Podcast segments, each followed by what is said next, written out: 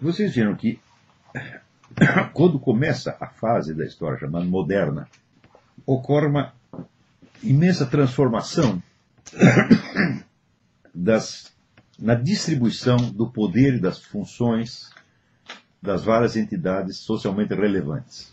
O exército muda de função, a burocracia muda de função, a igreja muda de função, o rei muda de função, eh, o comércio muda de função, tudo é redistribuído.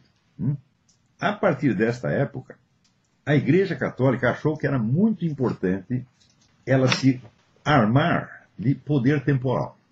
Ou seja, ela poder interferir diretamente nas decisões dizer, de Estado. Hum? Então, isso quer dizer que a igreja assume o papel de um poder. A autoridade ela sempre teve.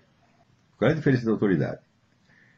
A autoridade é aquele que te diz algo de muito importante e que você tem a obrigação moral de ouvir, mas que não pode te impor. Por exemplo, Sócrates. Sócrates tinha uma autoridade. Que poder tinha Sócrates? Nenhum. Ele tem autoridade porque ele estava falando a verdade. A pessoa pergunta, quanto é 2 mais 2? Ele diz, é 4. Quem diz que 2 mais 2 é 4 diz isso com a autoridade divina, porque quem foi que fez 2 mais 2 é 4? Foi Deus. Então, você tem toda a autoridade, mas você não tem o poder de se impor. Você não pode forçar as pessoas. A partir do momento que você começa a ser, vamos dizer, dotar de meios de impor a sua vontade, o que acontece? Automaticamente você perde a autoridade. Você ganha poder e perde a autoridade. Por quê? Porque o poder está na esfera da ação, no produzir resultados. A autoridade está na esfera, vamos dizer, do saber e do julgar. Muitas vezes, por exemplo, há uma situação onde tudo que você possa fazer está errado. As alternativas são todas ruins. Então a autoridade te diz: você não pode fazer nada, aceite a derrota, porque essa é a sua obrigação moral. Mas se o sujeito não quiser? Se ele quiser sair bem, ele vai ter que agir. Então quer dizer que uma certa tensão entre poder e autoridade é inevitável. Hum? Por quê? Porque existem dois planos diferentes. A autoridade está falando no plano, vamos dizer, das verdades universais, a qual todos nós devemos ceder. Mas o poder está atuando dentro de uma situação concreta específica, temporal. Hum? E às vezes muito urgente. Então isso quer dizer, é quase impossível que o poder sempre siga as determinações da autoridade. Hum? Quando ele se afasta, acontece como dizer, aquela fábula do, do, cego e do aleijado. Eles né, se perdem no deserto, estão numa caravana, a caravana é atacada, morre todo mundo, só sobra eles. Qual é a coisa natural? O aleijado subir no ombro do cego, o cego, quer dizer, o, o, o cego carrega o, o aleijado, e o aleijado indica o caminho. Então essa é a imagem, quer dizer, a autoridade enxerga, e o poder age. Quando elas se separam, bom, um dos dois vai se ferrar ou ambos.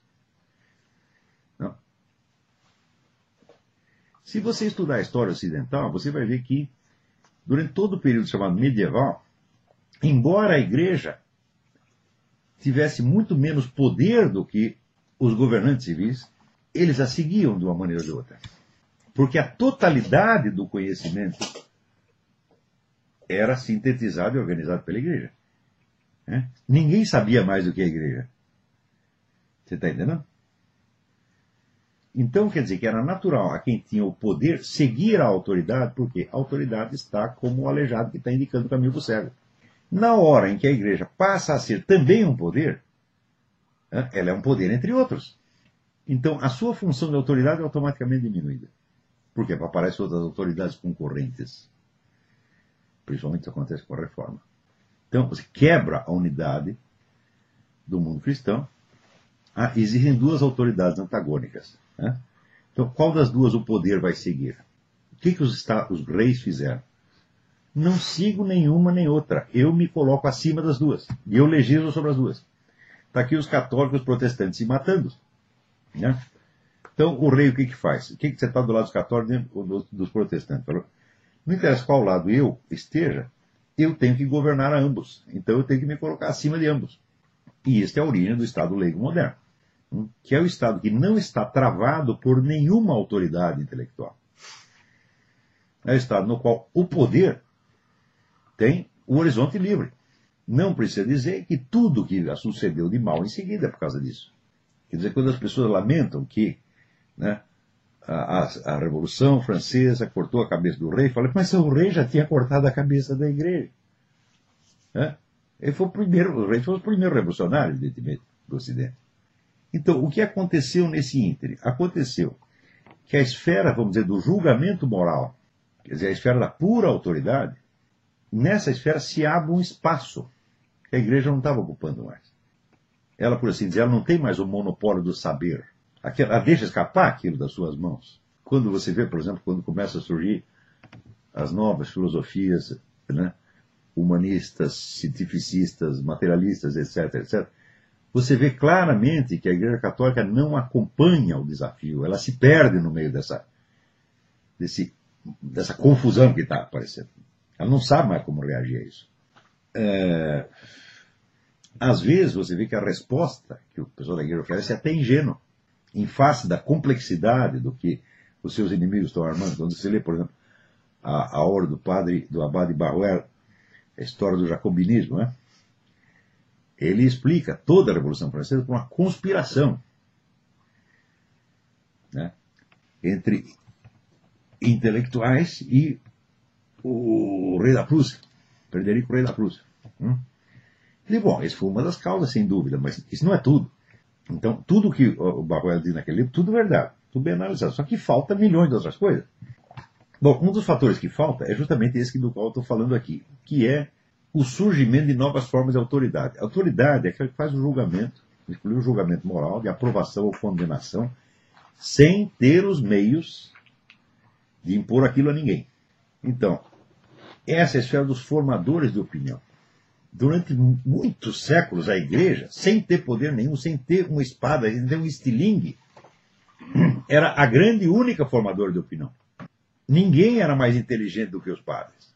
Ninguém sabia mais do que eles. É? Então, ainda que eles não tivessem uma única arma, as pessoas acabavam seguindo a orientação deles pelo simples fato de que fora daqui não havia nada. Então, quando a igreja se transforma ela própria num poder temporal, a própria divisão de trabalho requerida para isso faz com que as áreas de manutenção da autoridade sejam relaxadas. E que, portanto, o pensamento católico decline vertiginosamente de qualidade. Hum? Quando, por exemplo, você lê os, os pensadores católicos do começo da modernidade, como René Descartes, né? Então, você não pode comparar René Descartes, vamos dizer, com os grandes escolásticos do século XIII. Aquilo foi uma descida de nível absolutamente formidável. Ninguém pode duvidar da sinceridade subjetiva do catolicismo de René Descartes. No entanto, ele estava trazendo a destruição da fé religiosa dentro e ele não sabia. Como Kant. Kant nunca pensou que ele ia destruir a religião. Quem avisou ele disso foi o seu criado de quarto, um velhinho, que leu as coisas e falou, mas professor, o senhor vai acabar com a religião desse jeito. Kant não sabia disso. Então você vê, esses são os filósofos modernos. Filósofo cristão.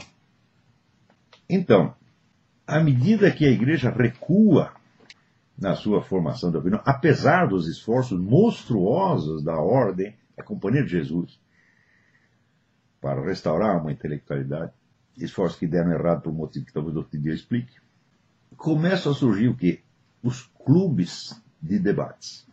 E esses clubes de debates eles não têm poder, eles não podem elaborar uma sentença judicial, eles não podem mandar uma pessoa para a cadeia, eles não podem tirar o emprego do sujeito. Eles só podem aprovar ou desaprovar e espalhar, então, na sociedade um sentimento de aprovação, de louvor ou de repulsa. E este foi o fator decisivo na Revolução Francesa. As obras do grande historiador Augustin Fauchamp todas versam sobre isso. O historiador ficou meio esquecido no muito tempo. Agora os caras perceberam que o cara acertou na mosca. Então, mas o que provocou a Revolução Francesa não foi propriamente a conspiração de Frederico II com dois ou três intelectuais. Não, isso estava lá também. Não foi assim a maçonaria. Não, isso também estava acontecendo dentro da maçonaria. Não, o fator decisivo foi que muitas sociedades esotéricas que existiam antes, algumas de tipo maçônico, se transformaram em clubes de discussões e, portanto, se transformar no grande formador da opinião pública. Até que aos poucos foram criando uma atmosfera hostil ao rei, à religião, à ordem antiga, etc, etc, etc. Eu perdi por que, que a igreja perdeu espaço como formadora de opinião. Eu também não sei por que, que perdeu. É difícil dizer o porquê, só pode dizer o como. A gente observa que, a partir de um certo ponto, a igreja se envolve na disputa de poder temporal. O pessoal pensa que durante a Idade Média a igreja tinha isso. Não, isso é uma ideia completamente errada.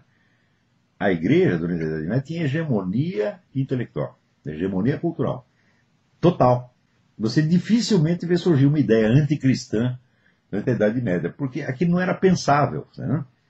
A linguagem era toda criada, vamos dizer, pelos filósofos, escritores cristãos, pregadores cristãos, etc, etc. Né?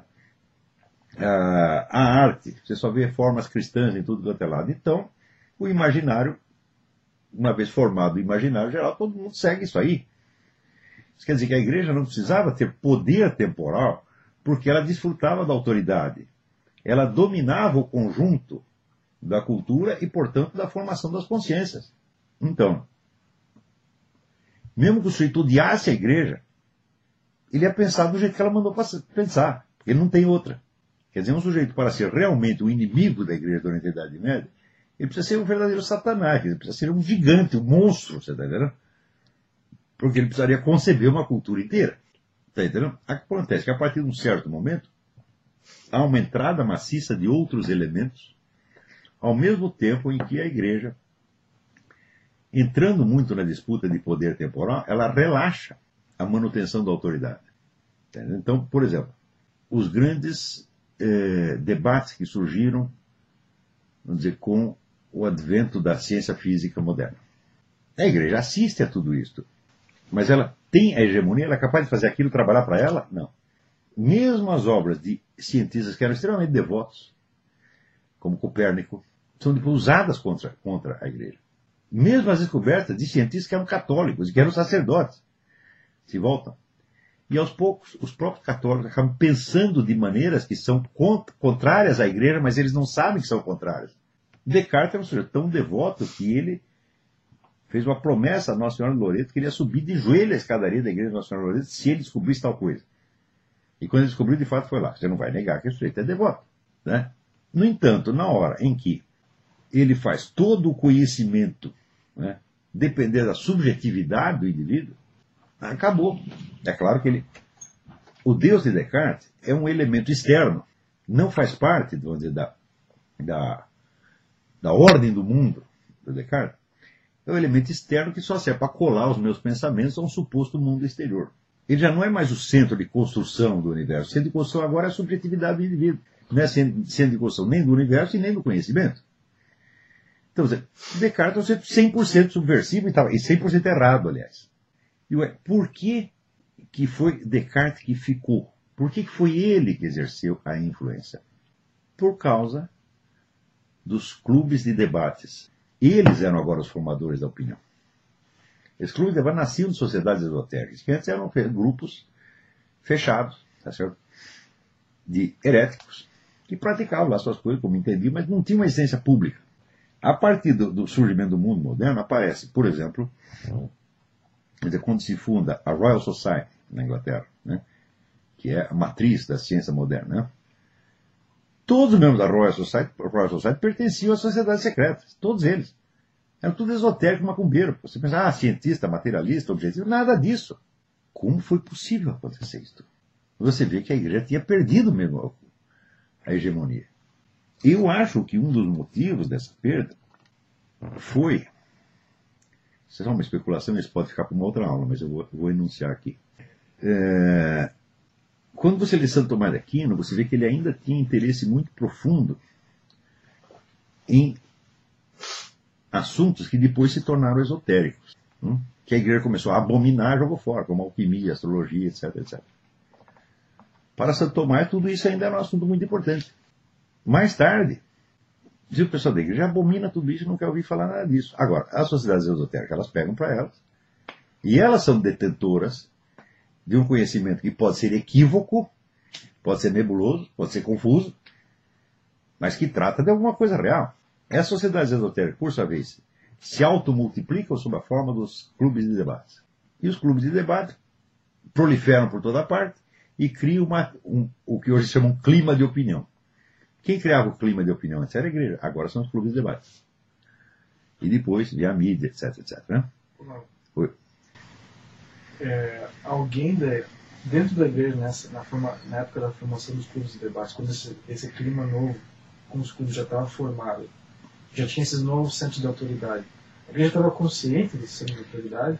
E eles não. Claro que sabiam que existia. Aqui é uma pergunta se a igreja estava consciente da existência desses clubes de debate. É claro que eles sabiam que a coisa existia, mas eles não estavam entendendo o processo. Eu dou como exemplo disso o próprio Abade Barroer, que ele, vamos dizer, buscando encontrar as causas da Revolução Francesa, ele tudo remete a uma conspiração de quatro pessoas. Entendeu? Eu digo, mas é, é claro, essa, essa conspiração existiu, mas ela não pode explicar tudo. Era um processo imensamente maior e vamos dizer, uma, uma espécie de sociologia desses clubes de debate, só veio aparecer no fim do século XIX com Augustin Cochin. Um pouco antes, o Hippolyte Taine havia arranhado esse assunto no livro A Origem da França Contemporânea.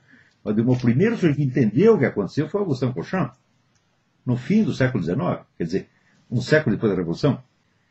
Hum? Isso quer dizer que as transformações sociais estavam acontecendo, a igreja não estava acompanhando ela estava ali que nem barata tonta no meio. Ela era um poder a mais, participava todo o conflito de poderes e não tinha mais, vamos dizer, aquele controle do horizonte cognitivo, aquele domínio do horizonte cognitivo, domínio do espaço aéreo, como tinha antes. Então você vê, claro, que isso aí foi uma espécie de uma queda de nível intelectual. Você vê, na época de René Descartes, havia algum grande filósofo escolástico capaz de discutir com ele, desmantelar aquela coisa? Não tinha. E mesmo que tivesse, a opinião que acabou ficando como importante foi Descartes, Newton, etc. etc. Quando, por exemplo, um elemento importantíssimo é a formação da Royal Society. A Royal Society ela se arroga no papel, dizer, da a, gerente geral das ciências, escondendo todo o lado, a inspiração esotérica que tinha por trás de tudo isso. E criando este mito da ciência moderna. Você vê, por exemplo, Newton, tinha toda uma teologia pessoal que era antitrinitária. Ele negava a trindade, ele negava a divindade do Nosso Senhor Jesus Cristo e ele criava uma espécie de monoteísmo absoluto de tipo islâmico. Convinha, vamos dizer, a esta nova classe de, de intelectuais científicos esconder isso para baixo do tapete e criar o mito da autoridade científica do Newton, independente de qualquer pressuposto religioso, metafísico, etc, etc. Não esqueça que Newton só virou autoridade no mundo graças a Voltaire. Então, Voltaire que disseminou isso aí. Hum? E a visão que ele apresenta do Newton é aquela visão limpinha, né? o sujeito que só pensa em equações. Hoje nós sabemos que tudo isso que, o, que o, o, o Newton desenvolveu com a lei da gravitação universal era apenas um elo de um longo raciocínio teológico destinado a fundamentar aquele monoteísmo absoluto. Hum?